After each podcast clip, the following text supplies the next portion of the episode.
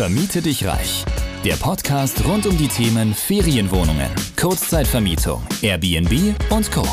Wie auch du dir ohne eigene Immobilien ein Imperium aus hochprofitablen Unterkünften aufbaust und dir dadurch einen ortsunabhängigen Lifestyle ermöglicht, zeigen dir Sadia und Roman von PowerBnB. Let's do it! Hallo und herzlich willkommen zu einer weiteren Folge von Vermiete dich reich. Ich bin hier heute wieder mit dem Roman. Ich bin die Sadia, für alle, die mich noch nicht kennen. Und wir sprechen heute über einen äh, ganz, ganz wichtigen Bereich für die Kurzzeitvermietung, nämlich wie man sich rechtlich sicher aufstellt.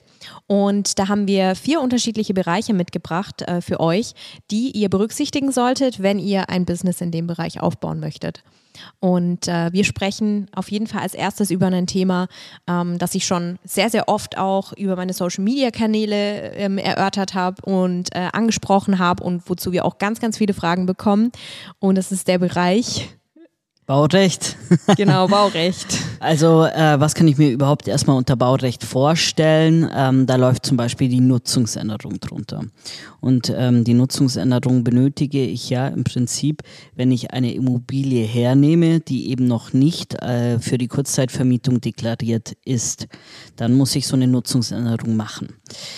Jetzt kommen immer ganz viele Fragen. Ja, muss ich die immer machen? Ja, das habe ich gerade beantwortet. Sollte man immer machen. Ähm, ist äh, höchstens zu empfehlen. Mhm. Außer, es, außer die Immobilie hat schon die richtige Deklarierung. Genau. Es, es gibt zum Beispiel Ferienimmobilien, die sind bereits so deklariert. Da muss ich keine Nutzungsänderung mehr machen. Ähm, aber wenn ich eine Nutzungsänderung machen muss, Sadia, was muss ich da beachten und ähm, kann ich jede Immobilie im Prinzip ändern von der Nutzung? Nein, also ich kann nicht jede Immobilie umnutzen. Ähm, ausschlaggebend dafür ist vor allen Dingen, wo befindet sich die Immobilie, also nicht nur in welcher Stadt, welchem Landkreis, welches Bauamt ist zuständig und welche Rechtsprechung, weil die äh, unterschiedlichen äh, Länder haben ja auch ihre Baunutzungsverordnungen und ihre Bausatzungen beziehungsweise rechtlichen Satzungen zu unterschiedlichen Themen, sei es jetzt Stellplätze oder eben sonstigen individuellen Dingen, die geregelt sind im Baurecht. Und da muss ich erstmal unterscheiden. Also was in Berlin gilt, muss nicht unbedingt in Stuttgart gelten. Das erstmal fürs allgemeine Verständnis. Und ähm, abgesehen davon ist es eben immer dann äh, ausschlaggebend, ob eine Umnutzung zur Kurzzeitvermietung oder Ferienvermietung möglich ist, wo sich diese Immobilie im Stadtgebiet oder im Ortsgebiet eben befindet. Und das Ganze kann man über den Bebauungsplan einsehen bzw. prüfen lassen. Genau. Okay, wenn ich das dann habe im Prinzip, ähm, dann weiß ich ja, weil ich ja Laie bin, ist vielleicht immer noch nicht ganz genau, äh, ob ich jetzt überhaupt ähm, das Ganze umnutzen lassen kann, ob das erfolgreich sein wird. Ich meine, den Bauantrag, den kann ich ja immer reingeben, aber ich weiß halt nicht im Vorfeld, ob das Ganze genehmigt wird oder nicht. Mhm. Äh, wie kann ich im Vorfeld jetzt eben schon rausfinden, ob eben ähm, die Nutzungsänderung dann genehmigt wird? Und ähm, ja, wie ist da der Ablauf? Kann ich mich davor irgendwie schützen? Weil ich möchte natürlich nicht einen Mietvertrag unterschreiben äh, und dann auf gut Glück eine Nutzungsänderung durchführen. Dann geht die vielleicht nicht durch und dann äh, stehe ich da mit dem Mietvertrag und ähm, ja. habe viel Geld und Zeit investiert und komme nicht weiter. Was, was würdest du da empfehlen? Kann ich das im Vorfeld prüfen? Also man kann im Vorfeld für sich auf jeden Fall auch schon einige Punkte abprüfen, eben zum Beispiel sich am Bebauungsplan orientieren, was ist so um die Immobilie herum, würde rein theoretisch so eine Nutzung in das ähm, Stadtgebiet oder in den Stadtteil überhaupt reinpassen. Da kann man schon im Vorfeld sehr, sehr viel ähm, ja, herausfinden für sich selbst und dann sollte man natürlich sich generell mit dem Thema in der Tiefe beschäftigen, um eben genau zu wissen, wie man dabei vorgeht. Wir haben dafür einen Prozess ähm, erarbeitet über die vielen Jahre, wo wir einige Nutzungsänderungen selbst durchgeführt haben, zusammen mit Architekten Architekten und äh, dementsprechend sollte man einfach wissen, was genau zu tun ist. Dann passiert eben sowas auch nicht, dass der Antrag dann auf Nutzungsänderung abgelehnt wird weil ich im Endeffekt natürlich vorab dieses potenzielle Risiko, eine Ablehnung des Antrags auch ja prüfen kann bzw. erfragen kann und dann ähm, kann ich das umgehen bzw. kann vermeiden, dass ich irgendwo eine Immobilie anmiete und dann einen Antrag einreiche und dann wird er womöglich abgelehnt. Ja, also ähm, es ist halb so schlimm, wie man denkt mit der Nutzungsänderung, wenn man da genau die Schritte befolgt äh, und die Satzungen kennt, die Bebauungspläne, weiß, wie man diese im Prinzip interpretieren muss, einen guten Architekten hat, der auch wirklich die Nutzungsänderung durchbekommt, ähm, dann ist es eigentlich auch kein Thema, dass man es macht. Also dass man die Genehmigung bekommt. Das ist ähm, dann sozusagen eigentlich nur noch ein bürokratischer Schritt. Also hier definitiv keine Angst haben, aber man muss halt natürlich schon wissen, was man da tut. Ähm, das sei vorausgesetzt. Also da können wir echt sagen, bei uns ging jede Nutzungsänderung bisher durch. Das war nie ein Thema. Ähm, man muss aber halt wissen, auch welche Unterlagen man benötigt. Und ähm, dementsprechend würde ich gleich wieder den Ball rüberspielen. Sadia, was braucht man denn für Unterlagen? Ja, in der Regel brauche ich alle Unterlagen zum jeweiligen Objekt. Ähm, also ich sag mal so Basics wie Grundrisse zum Beispiel ähm, oder eben Pläne zur Immobilie an sich, ähm, wo der Stellplatz ist, solche Dinge. Dann natürlich auch noch einige Unterlagen, ähm, die ich äh, teilweise bei der Stadt anfragen muss tatsächlich, ähm, also eher so Eigentumsnachweise. Aber diese Unterlagen variieren auch je nach Projektumfang, ähm, je nach Bauamt. Ähm, manche wollen mehr haben, manche wollen weniger haben. Also auch das ist tatsächlich wieder eher ein individueller Fall, aber diese Basics, die werden eigentlich immer benötigt. Und ähm, da man ja diesen Bauantrag mit einem Architekten zusammen einreicht, in der Regel braucht man einen Bauvorlageberechtigten. Ähm, ich habe schon ein paar Fälle mitbekommen, wo man keinen brauchte, aber in der Regel braucht man einen. Ähm, dann wird eben der Architekt hier natürlich auch äh, den Input noch mit reingeben, welche Unterlagen vielleicht noch fehlen. Ja, genau. Also im Prinzip vom Ablauf her, ich muss im Vorfeld prüfen, ob es da genehmigungsfähig ist. Dann schaue ich eben im Prinzip um einen passenden Bauvorlageberechtigten, der vor allem auch gute Konditionen hat, Erfahrung dahinter hat, dass auch wirklich dieses Bauvorhaben dann durchgeht und äh, im Nachgang dann alles so weit steht. Und ähm, um die ganzen Unterlagen und so weiter muss man sich natürlich auch kümmern. Das Einverständnis des Vermieters darf auf keinen Fall fehlen. Das sollte man auch einfordern, weil sonst darf man so eine Nutzungsänderung auch gar nicht durchführen. Ganz genau. Also das ist eigentlich äh, zusammengefasst alle wichtigen Punkte, die man zum Thema äh, Baurecht bzw. Nutzungsänderung berücksichtigen sollte. Natürlich ist das Thema sehr viel komplexer, als wir jetzt hier kurz anschneiden. Das möchte ich dazu sagen. Äh, man muss sich ja wirklich in der Tiefe einfach ähm, beschäftigen mit dem Thema, wenn man ein Business in dem Bereich aufbauen möchte vor allem halt eben, wie du es ja auch schon genannt hast, es ist pro Bundesland unterschiedlich und dann nochmal pro Gemeinde oder Stadt unterschiedlich.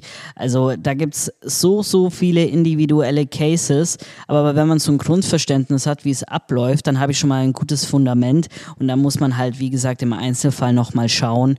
Und ähm, ja, da lernt man auch irgendwie immer was dazu. Ganz genau. Und wenn ich jetzt eben dann äh, die Immobilien habe oder die Immobilie und ich ähm, schon das alles geprüft habe und Nutzungsänderungen und so weiter, das passt alles. Entweder habe ich mich davor schon mit dem nächsten Thema beschäftigt oder ich mache es spätestens jetzt. Wenn es dann an den Betrieb geht, ähm, das Thema Gewerberecht und wie ich mich gewerblich aufstellen muss. Und ähm, das ist auch ein Bereich, zu dem wir ganz viele Fragen bekommen, immer wieder so über Social Media oder auch aus unserer Community. Äh, Roman, wie ist denn das Thema Gewerberecht in dem Bereich zu betrachten? Muss ich ein Gewerbe gründen gleich? Ähm, vielleicht können wir die Frage erstmal ähm, besprechen. Also bei einem Gewerbe kommt es ja immer darauf an, habe ich eine Gewinnerzielungsabsicht oder handle ich gewerblich? Das muss man jetzt erstmal für sich definieren. Ich würde mal behaupten, wer in das Business einsteigt und das wirklich äh, verfolgen möchte, der wird eine Gewinnerzielungsabsicht haben. Dementsprechend würde ich auch wirklich gleich ein Gewerbe gründen. Ähm, es gibt auch Ausnahmefälle und ich weiß, es wurde oft propagiert. Man kann auch mit Vermietung und Verpachtung starten. Das stimmt auch, aber es ist ein Graubereich. Ähm, das haben auch viele Steuerberater im Prinzip schon so bestätigt. Klar, kann man machen, ähm, wenn es ein Graubereich ist, wo kein Kläger, da kein Richter und wenn es nur ein Objekt ist, ist dies möglich. Aber wenn du mehr vorhast, würde ich definitiv gleich ähm, ja, gewerblich im Prinzip äh, mich anmelden in Form von einer Gewerbeanmeldung. Das kann ich beispielsweise bei der Stadt machen, wo ich wohne oder wo das Objekt ist. Es kommt ein bisschen darauf an, wie es bei dir äh, strukturell aufgebaut ist. Das ähm, ist so eine Frage. Wenn du da unsicher bist, kannst du natürlich auch hier auf einen Steuerberater zugehen, der sich in diesem Bereich auskennt. Und ähm, ja, dann sollte man, wie gesagt, diese Gewerbeanmeldung stellen mit dem bestimmten Zweck, zum Beispiel Kurzzeitvermietung, Ferienvermietung. Mhm. Und ähm, dann bin ich schon gewerblich tätig. Da muss ich mich noch entscheiden, möchte ich ein Kleingewerbe oder möchte ich ein äh, Gewerbe, das schon umsatzsteuerpflichtig ist. Das hat beides Vor- und Nachteile. Äh, bei dem anderen ist es halt so, bei dem Kleingewerbe ähm, dass ich halt noch nicht umsatzsteuerpflichtig bin. Kann aber sinnvoll sein, dass ich es ab Stunde 1 oder Stunde 0 besser gesagt schon bin, ähm, weil ich natürlich dann auch die Investitionskosten und so weiter äh, direkt von der Umsatzsteuer abziehen kann. Kommt ein bisschen drauf an, ähm, wo man auch langfristig hin will, wie schnell man wohin will. Äh, auch hier wieder individueller Fall, aber diese Gewerbeanmeldung ist sozusagen beim Gewerberecht dieses Grundgerüst. Dann kann ich da auch noch ein bisschen tiefer gehen in Richtung Steuern. Das hängt da ja schon irgendwie auch zusammen. Welche Unternehmensform ist richtig? Also wie gesagt, Kleingewerbe, Gewerbe oder vielleicht auch eine GmbH. Da muss ich aber auch eine Gewerbeanmeldung abgeben. Da komme ich immer nicht drum herum, äh, weil meine juristische Person, die ich dann eben da gegründet habe, ja auch gewerblich anmelden muss, weil ja, da muss ich natürlich auch Gewerbesteuer abführen. Genau, du hast jetzt schon äh, den nächsten Bereich angeschnitten oder meine nächste Frage. Ähm, welche Unternehmensform ist denn jetzt die richtige oder welche äh, würdest du empfehlen für das Thema Kurzzeitvermietung? Kommt drauf an. ähm, kommt drauf an aus dem folgenden Grund, weil man natürlich für sich festlegen muss, was sind denn überhaupt meine Ziele in der Kurzzeitvermietung? Möchte ich nur zwei, drei Objekte aufbauen? Möchte ich zehn? Möchte ich 30? Möchte ich 100? Ähm, was ist da das Ziel? Dementsprechend muss ich auch hier erstmal dann eben den Fokus für mich finden, Ziel definieren. Wie schnell komme ich dahin? Das hat auch was damit zu tun. Und dann ähm, kann ich im Prinzip festlegen, ähm, was ich hier eben für eine Unternehmensform möchte wir kriegen auch oft die Frage gestellt, im Prinzip, ja, kann ich da überhaupt noch meine Unternehmensform ändern? Ja, kann man. Man kann die Unternehmensform immer ändern. Äh, ich muss natürlich alle Verträge und so weiter umschreiben. Das ist ein äh, Aufwand, der dahinter steckt, das ist ganz klar. Aber es ist grundsätzlich möglich. Deshalb, wenn man sich erstmal wohler fühlt mit einem Gewerbe, dann startet man mit einem Gewerbe und kann dann immer noch zu einer GmbH umformieren. Weil es ist natürlich so, wenn ich in eine GmbH gründe, habe ich natürlich viel mehr Kosten. Also die Gründung an sich kostet schon über 1000 Euro und da sind nicht mal die ganzen Gesellschaftsverträge dabei und die sollte man definitiv anwaltlich prüfen lassen, mhm. wenn ich in einem Team starte, damit wirklich alle Teilnehmenden ähm, ja ihre Ziele, sage ich mal, dort verfolgen können, aber auch fair gegenüber den anderen. Und ähm, Dementsprechend ist so eine Gründung schon mal teurer, dann habe ich die doppelte Buchhaltung, die ich führen muss. Ich bin bilanzierungspflichtig, äh, meine Zahlen erscheinen im Bundesanzeiger, das heißt für jeden einsehbar, wenn die GmbH mal nicht so gut läuft. Das sind einfach so ein paar Punkte, ähm, die man berücksichtigen sollte und ähm, ja, wo man sich vielleicht am Anfang auch nicht gleich übernehmen muss.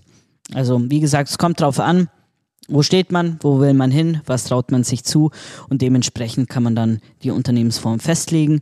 Wo ich aber total von abraten würde, wäre die UG, also das ist die kleine GmbH. Die kann ich schon mit einem Euro Startkapital gründen. Wieso empfehle ich die nicht? Weil die einfach bei den Vermietern kein Standing hat. Du haftest, wenn du eine Einlage von einem Euro hast, mit einem Euro. Ähm, das ist für jeden Vermieter viel zu risikoreich, weil er weiß, okay, bei der Person ist nichts zu holen. Wenn die pleite geht, habe ich vielleicht diesen Eu einen Euro und den muss ich vielleicht noch mit anderen äh, Gläubigern irgendwie äh, teilen das wird niemand machen. Also das ist absolut utopisch. Da habe ich lieber eine Privatperson mit Gewerbe, ähm, weil die haftet dann mit ihrem Privatvermögen und da kann ich dann natürlich als Vermieter viel mehr holen. Deshalb, die OG hat in dem Geschäftsbereich kein Standing und ist dementsprechend auch nicht zu empfehlen. Ganz genau. Also jetzt haben wir einen sehr guten Abriss über die Rechtsformen, die in Frage kommen für euch, wenn ihr in den Bereich Kurzzeitvermietung einsteigen möchtet. Und ähm, natürlich grenzt da auch direkt die Steuerfrage an, auch ein super wichtiger Bereich. Und auch gibt es natürlich Unterschiede, wenn ich eine GmbH gründe oder wenn ich nur ein Gewerbe habe, steuerlich gesehen. Vielleicht, ähm, um es ganz kurz anzuschneiden, wir sind natürlich keine Steuerberater. Ja, also, wir dürfen auch gar keine genau. Steuerberatung gewährleisten in diesem Sinne. Also hier nochmal als kleiner Disclaimer, äh, das ist keine Steuerberatung. Beratung. Ähm, das ist ja einfach nur ein Überblick, den wir hier geben. Ähm, was möglich ist, was zu beachten ist. Und wie gesagt, wenn ihr da wirklich tief gehen wollt, dann müsst ihr euch eh immer individuell beraten lassen und ähm, dann seid ihr da auch auf dem richtigen Weg. Ganz genau, also ähm, gut zusammengefasst. Und was wäre jetzt zum Beispiel der Unterschied, ähm, wenn ich sage, ich starte erstmal mit einem normalen Gewerbe ähm, zur GmbH? Das macht ja steuerlich schon einen Unterschied. Ja, also bei einem Gewerbe ist es so, du hast natürlich zum einen die Gewerbesteuer. Es äh, gibt immer so einen Hebesatz in der Stadt oder Gemeinde, wo du bist. Da wird die Gewerbesteuer dran berechnet. Und ähm, dann musst du natürlich auch das Ganze, was du erwirtschaftet hast, mit deinem privaten Einkommensteuersatz versteuern. Und es kann bis zu ähm, fast 50 Prozent gehen. Und da fehlt dann natürlich schon einiges. Es gibt so eine Grundsteuertabelle, das könnt ihr mal googeln. Da sieht man dann, wenn ich 30.000 Euro verdiene, muss ich so und so viel Lohnsteuer abführen. Wenn ich 50.000 Euro verdiene, muss ich so und so viel mhm. Lohnsteuer abziehen. Äh, und dann sehe ich im Prinzip, okay, wenn ich so viel erwirtschafte, in dem Fall, in dem Jahr, muss ich x Prozent abgeben, weil das ist äh, natürlich immer pro Gehaltsklasse dann gestaffelt, dieser Steuersatz. Genau. Aber das ist wie bei jedem anderen Angestelltenjob auch. Ähm, das ist eigentlich diese klassische Einkommensteuer, die ich dann noch zusätzlich abführen muss. Bei einer GmbH ist es anders. Da kommen ganz viele unterschiedliche ähm, Steuerkonstrukte auf einen zu. Aber grundsätzlich kann man sagen, dass eine GmbH circa 30 äh, Prozent Steuern abführen muss. Natürlich kommt dann auch hier wieder die Gewerbesteuer dazu und äh, weitere Steuern, wenn ich eine Gewinnausschüttung mache und so weiter. Aber da sind wir dann wirklich schon sehr tief in dem Thema drin. Ähm, das Wichtigste zum Verständnis ist eigentlich, dass ich bei einem Gewerbe auch das Ganze als Einkommenssteuer versteuern muss und bei einer GmbH eben nicht. Nur wenn ich mir zum Beispiel Lohn aus äh, dieser oder Gehalt aus dieser GmbH ziehe, dass ich das dann wiederum natürlich auf die Einkommensteuer auch mit ansetzen muss und da wieder versteuern.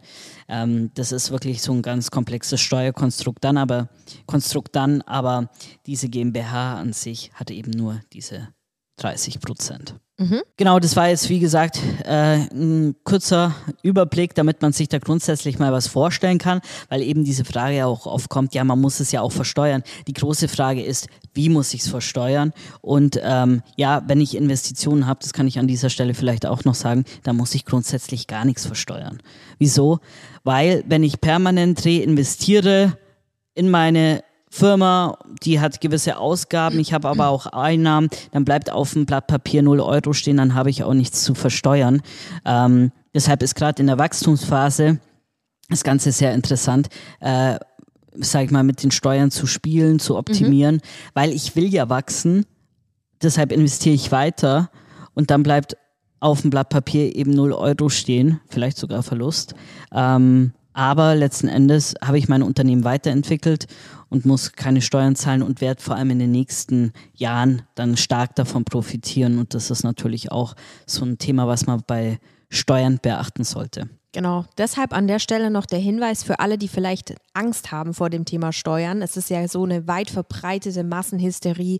Oh mein Gott, was ist mit den Steuern? Was muss ich da beachten? Da muss ich ja Steuern zahlen. Es muss leider jeder in Deutschland Steuern zahlen, egal, egal was du tust. Egal beruflich. wer arbeitet, angestellt.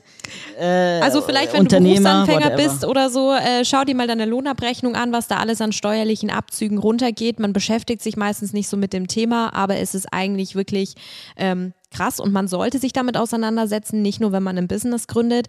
Und man kann wahnsinnig viel hier drehen auch ähm, und äh, ich sag mal zum Vorteil der GmbH oder zum Vorteil der Firma dann eben auch entsprechend steuerlich gestalten. Deswegen ist es eigentlich ein wahnsinnig interessanter Bereich. Ja, also Absolut, so wie du sagst, äh, man muss sich damit beschäftigen, aber auch sehr gute Experten an der Seite ja. haben, wirklich Steuerberater, die sich in dem gewissen Unternehmensfeld auskennen, die wissen, was sie tun. Ja. Und da haben wir mittlerweile auch echt ein sehr gutes Netzwerk äh, an Experten etabliert, mit denen wir zusammenarbeiten, unsere Kursteilnehmer zusammenarbeiten. Und da sehen wir dann wirklich auch, ähm, dass es da einfach einen Mehrwert gibt, weil man einfach so sag ich mal, Geld sparen kann auch damit. Also ja. wenn ich das Verständnis habe. Ende des hab, Tages geht es nur darum. Es geht nur darum, ähm, Optimierungen rauszuziehen und natürlich, ähm, sage ich mal, das Konstrukt so aufzustellen, damit natürlich das Unternehmen weiterhin gesund wachsen kann. Das ist ja das große Ziel, was genau. man damit verfolgt. Genau. Okay, ich würde aber sagen, ähm, genug von Steuern. Wir haben noch einen vierten Punkt mitgebracht und mhm. das ist das Thema Mietrecht. Ähm, das ist auch ein wichtiger Punkt, wenn es eben um rechtliche Rahmenbedingungen geht. Ganz genau. Und hier ist vor allen Dingen das Thema beim Mietrecht. Eigentlich bei allen rechtlichen Themen sollte man sich vorab gut aufstellen. Also lieber im Vorfeld ein bisschen mehr Zeit und auch Geld reinstecken für potenzielle Prüfungen oder eben um sich einzulesen, um sich da beraten zu lassen, ähm, um eben später potenzielle Fehler und Probleme zu vermeiden. Und so ist es vor allen Dingen auch im Bereich Mietrecht. Denn ähm, wenn ich einen Vertrag mit einem Immobilienpartner schließe, der vielleicht fünf bis zehn Jahre lang ist, ja, am Anfang vielleicht auch nur drei Jahre, aber auch in drei Jahren können Probleme, Auseinandersetzungen oder sonstiges kommen. Und dann sollte ich eben schriftlich alles gut festgehalten haben für beide Seiten, sodass dann, wenn es irgendwie mal ja einen Fall gibt, einfach auf den Vertrag zurückgegriffen werden kann und da eine rechtliche Basis da ist. Definitiv. Ähm, da fällt mir gleich eine Floskel ein, wer schreibt, der bleibt. Also auch mhm. ähm, wenn ihr mündlich was mit dem Vermieter noch festgelegt habt, packt es definitiv mit äh, in den Mietvertrag. Wir hatten nämlich auch wirklich schon äh, leider Gottes äh, eine Kursteilnehmerin, die äh, dem nicht so ganz gefolgt ist. Das hat dann auch nicht so gut funktioniert, weil es ist einfach de facto so, man muss alles schriftlich festhalten. Ähm, das hat, hatte ich damals tatsächlich schon äh, im Studium gelernt. Da war auch immer so ein Professor, der meinte, wer schreibt, der bleibt. Ja. Oder hinten kackt die Ente. ja, äh, es ist aber wirklich so. Wenn, wenn ich am Anfang es nicht ordentlich mache, nicht ordentlich aufsetze, gerade auch bei den ganzen Vertragsthemen, das kann hinten so schlecht für einen ausgehen. Das glaubt man vielleicht am Anfang gar nicht. Genau. Deswegen hier wirklich, also wir gehen mittlerweile so vor, vielleicht an der Stelle, äh, dass wir wirklich äh, Mietverträge mit ähm, Partnern rechtlich von guten Anwälten prüfen lassen, um hier einfach Klarheit zu haben. Und dann kostet das vielleicht im ersten Schritt ein bisschen Geld. Aber dafür weiß ich, dass ich die nächsten Jahre ähm, rechtlich sicher aufgestellt bin und eben alles, was relevant ist, schriftlich festgehalten ist. Ja, jetzt ist es natürlich vielleicht so, bei deiner ersten Immobilie wirst du vielleicht nicht gleich mhm. die Anwaltskosten. Ja oder du weißt auch nicht, was überhaupt für ein Mietvertrag oder was da drin mhm. stehen soll. Das sind natürlich auch so Punkte, ähm, die man berücksichtigen muss irgendwie. Was würdest du da denn als Tipp geben, Sadia? Wie kann ich denn bei meiner ersten Immobilie damit umgehen, mit dem Thema Mietrecht? Genau, also bei der ersten Immobilie ist es definitiv nicht zwingend notwendig, sofort einen Anwalt hinzuzuziehen. Das ist vor allen Dingen dann ähm, in der Skalierung und mit also sehr, sehr langfristigen gewerblichen Mietverträgen wichtig. Ähm, angenommen, du startest jetzt mit einem ersten Objekt mit einem Privatvermieter und er hat irgendwie einen Standardmietvertrag von Haus und Grund, sagen wir jetzt mal, ähm, womit viele Vermieter arbeiten und ähm, an der Stelle auch der Hinweis, dass man nicht zwingend direkt einen gewerblichen Mietvertrag braucht. Also man kann kann auch einen normalen ähm, Privatmietvertrag nutzen. Nur ist natürlich der gewerbliche Mietvertrag schon ähm, passender, da wir auch eine gewerbliche Nutzung des Objekts haben. Das mal kurz an der Stelle. Ja, genau. Es wäre auch eher zum Anstreben, dass man so einen Gewerbemietvertrag aufsetzen kann. Aber wie gesagt, viele Vermieter am Anfang gerade, mhm. die möchten einfach ihren klassischen Haus- und Grundmietvertrag haben. Und da ist es auch zu empfehlen, dann einfach damit zu gehen und ähm, diesen mal herzunehmen, weil wenn man sagt, ich habe hier aber einen eigenen Gewerbemietvertrag, dann verkrault man sich, glaube ich, auch manchmal den Gegenpart. Ja, kann auf jeden Fall passieren. Deswegen, ähm, wenn dir da so ein äh, Privatmietvertrag von zum Beispiel Haus und Grund begegnet, ist es einfach wichtig. Also den kannst du nutzen, kein Thema. Ähm, nur muss natürlich schriftlich festgehalten werden, was de facto passiert in der Partnerschaft. Und das ist natürlich keine, ähm, keine Wohnnutzung oder sowas. Ne? Da steht ja erstmal drin, ähm, wird zu Wohnzwecken angemietet, wenn es jetzt so ein klassischer Privatmietvertrag ist und das ist einfach falsch. Ja, so ist es. Da, das ist so ein Punkt, den man definitiv beachten muss oder auch steht ja drin, es muss eine Meldepflicht äh, erfüllt sein oder mhm. die Person muss sich dort melden stimmt halt auch nicht. Also man lebt ja nicht in dieser Unterkunft, ich sag schon Unterkunft, aber in diesem Objekt, mhm. ähm, weil es eben eine Unterkunft ist. Und ähm, das sind dann auch so Paragraphen, die definitiv rausgestrichen werden müssen. Und wenn ich das halt nicht weiß, dann ist es halt nicht gut. Ähm, und dementsprechend ja, kann eben auch, sag ich mal, bei einem Gewerbemietvertrag viel passieren. Ähm, zum Beispiel äh, unter wir hatten auch schon viele Paragraphen erst drinstehen. Da stand so von wegen Dach und Fach muss ähm, vom Mieter übernommen werden. Das klingt jetzt vielleicht erstmal nicht so schlimm, aber ist eigentlich relativ schlimm. Ähm, vielleicht kannst du es einfach noch mal kurz erklären, was darunter zu verstehen ist, damit man zum Beispiel weiß, dass so eine Floskel jetzt auch nicht drin sein sollte. Ja, also da gibt es natürlich äh, diverse rechtliche Formulierungen ähm, hier im äh, rechtlichen Deutsch, aber äh, im Endeffekt geht es halt darum, zum Beispiel bei einem äh, Absatz oder Paragraphen, den du gerade erwähnt hast, dass Zuständigkeiten für gewisse Dinge festgelegt werden. Also zum Beispiel im äh, Bereich Dach und Fach wäre es eben alles, was so das Gebäude betrifft. Also beispielsweise eben das Dach der Immobilie, dass äh, wenn hier irgendwas zu reparieren, instand zu halten oder zu ersetzen ist, dass eben in dem Fall dann der Mieter zuständig wäre. Ähm, tatsächlich kann es immer sein, dass Immobilienpartner oder wer auch immer mit dir Business machen möchte, ähm, ja versucht vertraglich für sich das Beste Beste rauszuholen, ist an sich ja auch nicht verwerflich. Ähm, aber hier muss man eben immer identifizieren, ähm, wo wird gerade Verantwortung auf meine Seite ähm, ja, geschoben und was kann ich überhaupt erfüllen als Mieter. Ja, oder muss ich überhaupt die Verantwortung ja. dafür übernehmen? Genau. Und das ist halt so ein Thema. Also wir sehen es zum Beispiel nicht ein, äh, für Schäden am Dach aufzukommen und diese dann auch noch auf unsere Kosten reparieren zu lassen. Ähm, da müsste ich ja erstmal eine Prüfung vom Dach durchführen, um überhaupt den Zustand mal abschätzen zu können. Ähm, das geht einfach über, sag ich mal, unser äh, Business hinaus und dementsprechend übernimmt das äh, so ein Fall dann bei uns der Eigentümer. Und ähm, das sind so Punkte, die man da halt eben Stück für Stück prüfen lassen muss, ähm, damit man hier dann rechtlich sicher ist. Genau, also insgesamt kann man sagen, beim Thema Mietrecht geht es vor allem um klare Formulierungen im Vertrag, dass das eben ganz klar geregelt ist und um Zuständigkeiten. Ich würde sagen, das sind die zwei Gesichtspunkte, die hier zu beachten sind dass du eben dir wirklich den Vertrag mal ordentlich durchliest und raushörst, ähm, was denn alles bei dir zum Beispiel, ähm, ja, was zum Beispiel alles von dir als Mieter erwartet wird, gerade auch im Hinblick auf Kostenübernahme.